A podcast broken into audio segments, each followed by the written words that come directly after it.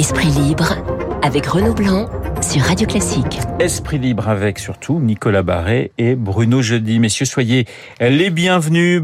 Pas mal de, de sujets à, à vous euh, pro proposer. On va commencer avec euh, le Beauvau de la sécurité. 1 milliard 500 millions de, sur le budget consacré donc aux forces de l'ordre. Une simplification de la procédure pénale. Plus de bleu dans les rues selon les mots du chef de l'État. Une loi de programmation pour la sécurité intérieure. Des mesures, je cite Emmanuel Macron, profondes et radicales. Premier commentaire, Bruno, sur ce, sur ce Beauvau de la sécurité. Est-ce que vous avez été surpris par, par ces annonces et par ce chiffre d'un milliard cinq cent mille?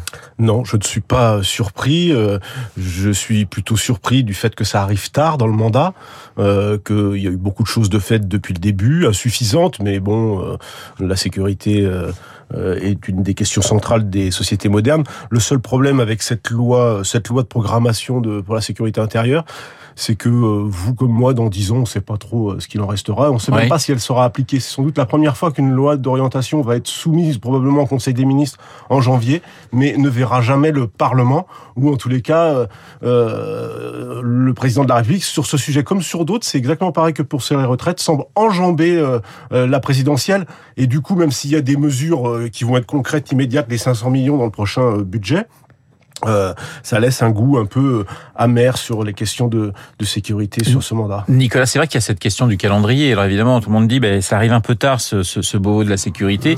Et c'est vrai que, bon, voilà, un certain nombre de mesures ne pourraient être appliquées que si Macron était réélu. Donc effectivement, ça pose quand même question.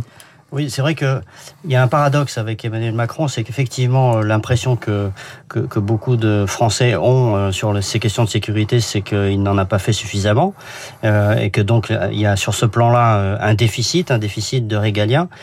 Le paradoxe, c'est que en fait, euh, quand on regarde les chiffres de façon objective, euh, il, en a fait beaucoup. Euh, on, est à 1,7 milliard de, de dépenses supplémentaires depuis le début du quinquennat, en dehors de, avant même le plan euh, annoncé euh, hier. Euh, on aura fait plus de à peu près 10 000 euh, euh, recrutements de policiers et de, gendarmes d'ici la fin du quinquennat. Même la Cour des comptes disait récemment que c'était un effort considérable et, et même se posait la question de savoir si si c'était même pas trop. Donc, euh, euh, vous voyez, il y, a, il y a eu énormément de mesures qui ont été mises en œuvre, mais c'est vrai que euh, ce que retiennent, euh, le- ce que retient l'opinion, ce n'est pas ça. C'est- plutôt cette impression qu'il y a un déficit en la Et puis il y a matière. des choses qui ont été répétées. Bruno. Le, la, la réforme de la procédure pénale, qui est importante, c'est sans doute le cœur même de, de, de, de ce qui a été annoncé, selon moi, hier par le président de la République. Ça fait quand même un moment qu'il en parle. Et c'est vrai que sur cette question-là, ben, on n'a pas assez avancé. Et, et les policiers le réclament. C'était une de leurs grandes demandes. Après, vous savez, ce, ce de la sécurité a été déclenché après euh, de nombreuses euh, difficultés au quotidien d'agression sur les sur les policiers. Euh, se souvient des manifestations. Eh bien, cette réforme de la procédure pénale, là aussi, elle arrive trop tard dans le mandat. Le zapping, je vous propose justement d'écouter Gérald Darmanin, le ministre de l'Intérieur. Il était sur RTL et il estime qu'Emmanuel Macron est dans la lignée de Nicolas Sarkozy. On l'écoute. Il n'y a pas eu de pensée de l'organisation du ministère de l'Intérieur depuis Nicolas Sarkozy, ministre de l'Intérieur, ce qu'on appelle une loi d'orientation de la sécurité intérieure. Ça fait 20 ans. Très différemment, chacun dans son style, euh, mais j'ai trouvé que le discours du président de la République s'inscrivait dans les grands discours républicains de Monsieur Jox, de Monsieur Sarkozy et de lui-même. Dans c'est quoi la police dans 10 ou dans 15 ans? Il y a l'urgence, ça c'est le travail du ministre de l'Intérieur, et il y a le temps long, et ça c'était le temps du président de la République. Michel Barnier, lui, était sur euh, CNews, candidat à la primaire de la droite. Il revient également sur le discours d'Emmanuel Macron hier. Je trouve que tout ça, euh, c'est utile parce que ce sont des mesures utiles si elles sont réalisées, mais que c'est un, un peu particulier de faire toutes ces promesses à la veille euh, des élections. Il faut faire ce qui n'a pas été fait depuis quatre ans. Il faut reconstruire la chaîne pénale pour qu'elle soit efficace et que les sanctions de la justice soient appliquées, ce qui n'est pas le cas. Comment? Concrètement? Il faut renforcer considérablement les moyens de la justice pour réduire les délais d'instruction de la justice. C'est ça l'engorgement. Donc, euh, en tout cas, deux réponses concrètes sur ces questions. Alors c'est vrai que la droite tape beaucoup hein, sur euh, sur Macron sur cette question de sécurité. Euh, Darmanin euh, fait une comparaison entre Emmanuel Macron et Nicolas Sarkozy. C'est vrai, Nicolas, Nicolas Sarkozy, euh, Nicolas Barret, Nicolas Sarkozy a supprimé euh, des postes de policiers pendant pendant son mandat. C'est-à-dire que la, la droite finalement fait de la sécurité son, son cheval de bataille, mais le, le passé ne parle pas vraiment pour elle. Oui, effectivement, si on regarde sur les, effectifs, euh, de fait, euh, euh, le, mandat de- d'Emmanuel Macron a permis de, rétablir les choses, de reconstituer des forces. D'ailleurs, ça a été la même chose sur l'armée, hein, puisque sur les, les, forces armées, on était dans une logique de déclin au cours des, deux précédents euh, mandats. Donc là, il y a eu un rattrapage. Euh, mais c'est vrai qu'il ne suffit pas de, répéter qu'on est dans cette lignée de euh, davantage de sécurité pour convaincre. Euh, et c'est un peu l'impression que ça donne. Bruno, évidemment, ce que reproche la droite à Emmanuel Macron, c'est d'aller un petit peu braconner sur sur ces terres. Mais est-ce que Emmanuel Macron peut, en termes d'image sur cette question de sécurité, rattraper rattraper un retard? Oui, il en a rattrapé un petit peu, il faut le reconnaître. Hein. L'embauche des policiers, une promesse de, de, Macron candidat a été tenue. Euh, le problème, c'est que quand on fait la comparaison avec Nicolas Sarkozy, c'est vrai qu'on retient les 10 000 policiers, les, les suppressions lorsqu'il est président. Il y a aussi le Nicolas Sarkozy 1, celui qui était ministre de l'Intérieur, euh, Place Beauvau, qui avait justement euh, rattrapé les retards pris sous les années Jospin, obtenu des, des résultats et laissé plutôt, euh, pendant la première période de, de, de, son passage au ministère de l'Intérieur, une impression qui fait qu'aujourd'hui, il est considéré comme avoir été un des ministres intérieurs les plus efficaces. Donc il y a, il y a, il y a deux aspects dans la politique de la droite droite euh, euh, sur le front de la sécurité. Et c'est vrai que euh, Gérald Darmanin l'a bien compris, le sait et, use un peu de cette habileté en, faisant référence à, Nicolas Sarkozy. Et ce n'est pas un hasard. Ça veut dire que Emmanuel Macron sait bien que il y a possibilité de d'arrimer une partie de cet électorat on voit bien qu'aujourd'hui, Emmanuel Macron n'arrive pas à convertir les très bonnes opinions, les bonnes opinions qui sont assez élevées, euh, plus de 40% dans le dernier IFOP, en euh, intention de vote. Certes, il est à 24%, ce qui est un bon socle, c'est son socle du premier tour de 2017,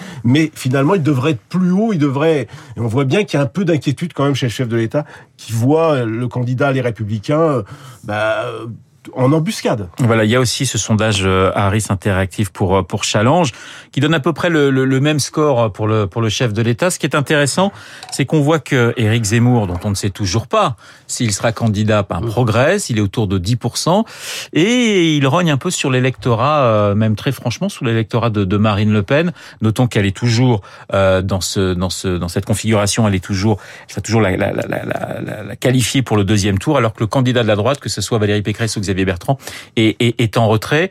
Euh, ça se tasse du côté de Marine Le Pen. Vous pensez que c'est la campagne de trop ou il est beaucoup trop tôt aujourd'hui pour le dire, bah, Nicolas? L'évolution des sondages depuis euh, six mois montre, euh, enfin témoigne de cette usure de Marine Le Pen, effectivement. Et là, elle, elle perd des points de, de mois en mois. Euh, et c'est vrai que Éric Zemmour euh, apporte euh, dans le paysage quelque chose de neuf, de, de nouveau. Euh, alors ensuite, il va falloir qu'il qu'il confirme tout ça, parce que pour l'instant, ça n'est que du discours. Mais, mais c'est vrai que l'usure de Marine Le Pen n'en apparaît que plus, que plus forte. Bruno ben, c'est le fait politique de la rentrée. Il y a un petit décrochage de Marine Le Pen dans, dans les sondages et ça fait bouger, euh, ça fait bouger les lignes. Les sondages étaient relativement figés, je trouve, depuis quasiment qu'on en fait depuis euh, le printemps. Euh, le cumul à la fois de la, la de l'échec au régional, de la percée d'Éric Zemmour à la rentrée, fait que Marine Le Pen décroche un petit peu. Et le fait politique, c'est que euh, elle est maintenant, il y a moins d'écart maintenant, il y a plus d'écart maintenant entre elle et Emmanuel Macron qu'entre le candidat Les Républicains et Marine Le Pen. Et ça, ça fait bouger les lignes et pas seulement j'allais dire, entre euh, Marine Le Pen et Éric Zemmour, mais aussi entre les Républicains qui voient maintenant la possibilité, comme dit Christian Jacob, euh, la plus sortable des deux maintenant, euh, en parlant des deux favoris, c'est Marine Le Pen. Et ça, ça peut aussi changer les choses du côté des, des Républicains. Toujours dans ce sondage, on s'aperçoit, et dans les différents sondages, que Yannick Jadot et, Anne Hidalgo sont au, coude à coude, à peu près à, à, à 7%. La primaire des écologistes, eh bien, on va voter à partir de, de demain. Bruno, Jadot, il est toujours le favori ou la surprise, une surprise peut encore venir, comme c'est souvent le cas chez les écolos au moment de la présidentielle. Vous voulez lui porter malchance à Yannick Jadot, à euh, Renault C'est le meilleur moyen, vous savez, chez les écologistes, d'être favori, c'est très difficile. Yannick Jadot euh, tente quelque chose de difficile, c'est-à-dire de remporter cet écologiste, euh, cette primaire écologiste en étant le favori. Oui, il est le favori.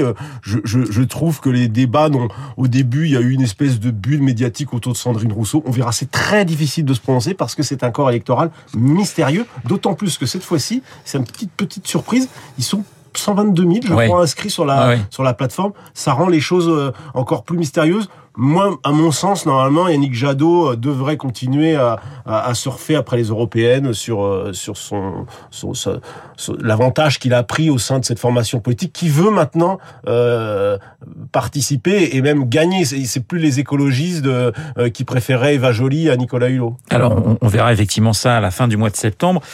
Si Yannick Jadot est, choisi, Nicolas, par les écologistes, je pense que ça n'arrange pas les affaires de d'Anne Hidalgo, parce que effectivement, elle elle espère toujours pouvoir euh, faire venir à elle un certain nombre d'écolos qui auraient été déçus si Sandrine Rousseau, si Éric Piolle était finalement euh, finalement choisi. Non, et c'est sûr que ça n'arrange pas ses affaires. Et puis elle a commencé sa, sa campagne avec quelques belles erreurs, et notamment euh, euh, cette proposition de doubler le- les salaires des, Des enseignants. enseignants. Ouais. Et pour quelqu'un qui aspire euh, à diriger l'État, c'est quand même assez perturbant. D'abord parce que c'est une, une mesure qui est complètement euh, euh, loufoque. Hein. On parle de 150 milliards d'euros, donc c'est assez irréaliste. Euh, mais surtout parce que quand vous dirigez euh, l'État, quand vous êtes chef de l'État, vous devez vous occuper de, de, de 5 millions de fonctionnaires. Donc euh, il y a un million de- d'enseignants euh, en France. Qu'est-ce que vous dites aux 4 millions d'autres fonctionnaires qui diront mais nous aussi on veut doubler nos salaires, nous aussi on, on travaille beaucoup, etc. et on mérite. Et puis qu'est-ce que vous dites euh, euh, aux, fonctionnaires de la fonction publique euh, hospitalière qui diront, aux infirmières qui diront mais nous aussi on travaille beaucoup, on voudrait aussi doubler nos salaires. Et puis et puis dernière chose, si dans l'hypothèse quand même la plus probable, sans, sans injurier l'avenir, c'est quand même que Anne Hidalgo finalement ne soit pas élue présidente de la République, vous m'accorderez ça. Et quand elle redeviendra simple maire de Paris, qu'est-ce qu'elle dira aux 55 000 fonctionnaires de la mairie de Paris qui diront mais nous aussi on voudrait doubler nos salaires. Enfin, donc il y a quelque chose d'assez irresponsable et un, un manque de culture de gouvernement de sa part qui est assez étonnant. C'est une faute pour vous, euh, Bruno, une- ou, ou parce que certains disent, mais elle a au moins, et ce sera le mot de la fin, elle a au moins le mérite de mettre cette question du salaire des profs sur la table, comme le salaire des fonctionnaires d'une manière générale. Oui, et ça fait débat. La question du salaire des profs qui, qui, était en partie sur la table avec ce gouvernement, puisque c'est aussi une question Ouais. lancinante d'augmenter, euh, revaloriser le salaire des, des enseignants. Jean-Michel Blanquer l'a promis, et, et c'est vrai que ça avance doucement. Ben, moi, j'ai envie de dire à, à Nicolas, qu'est-ce qu'on peut dire? Ben, De travailler plus. Parce qu'il y a aussi cette question-là avec les fonctionnaires. euh, Exactement. Et peut-être que c'est ce qui Ce manque. qu'elle ne dit c'est pas ce aux qui- fonctionnaires de la mairie de Paris Absolument. d'ailleurs. C'est ce qui manque dans la dans la proposition d'Anne Hidalgo. Il y a peut-être possibilité d'augmenter, revaloriser les, les salaires euh, d'une partie des, des fonctionnaires, notamment ceux qui ne travaillent pas 35 heures. Merci beaucoup, Bruno Jeudi, Nicolas Barret. Esprit libre ce matin avec euh, mes confrères des Échos et de Paris Match. Il est 8h55 dans un instant. Lucille Bréau pour la météo et l'essentiel de la